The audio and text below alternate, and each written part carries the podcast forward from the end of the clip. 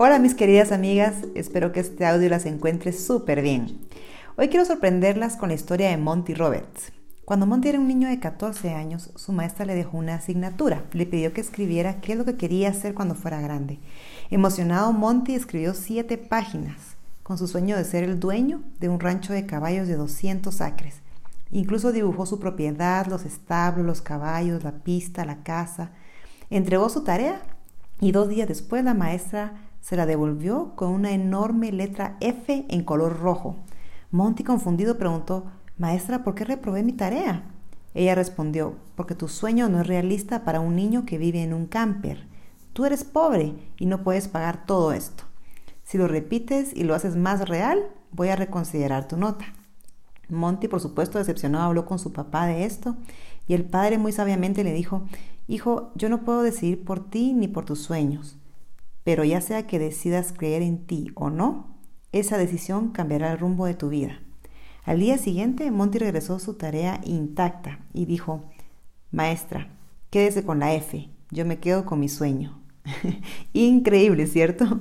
Hoy, Monty Roberts es el famoso encantador de caballos, vive en su rancho de 200 acres y hasta Robert Redford lo representó en la película de su vida. Mi punto es, protege tus sueños. No compartas tus grandes sueños con mentes pequeñas. Y por favor, no seas tú misma la que se dispara en el pie. La excusa más común que escucho es, Mari, yo ya estoy muy grande para soñar.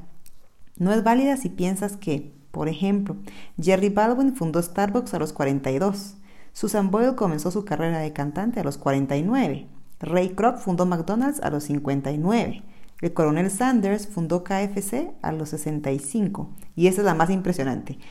Gladys Burrill corrió su primera maratón a los 86 años. Y así tengo decenas de ejemplos más. Pero otra posibilidad es que estés pasando por una crisis en tu vida y te sientas abrumada para soñar. Pero la fe ve lo que otros no ven.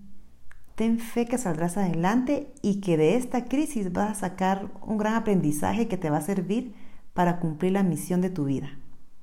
Protege tu visión porque nuestras vidas se mueven en esa dirección. ¿Cómo te ves? ¿Te ves plena, sana, bendecida, agradecida, rodeada de abundancia o deprimida, derrotada, agotada? Tu vida gravitará hacia tu visión, así como podemos ver en el ejemplo de Monty Roberts. En el próximo mes empezaremos a tomar acción hacia nuestra visión, porque como dice Maxwell, hay que tener un ojo puesto en la visión y el otro ojo puesto en nuestro siguiente paso. Entonces, la invitación es a que no te enfoques en el tiempo que ya pasó, enfócate en el tiempo que tienes por delante. Fuiste hecha para más. Dios depositó semillas de grandeza dentro de ti tiene planes maravillosos para esta etapa de tu vida y te usará de maneras increíbles, siempre y cuando tú se lo permitas. Te mando todo mi cariño y hasta la próxima.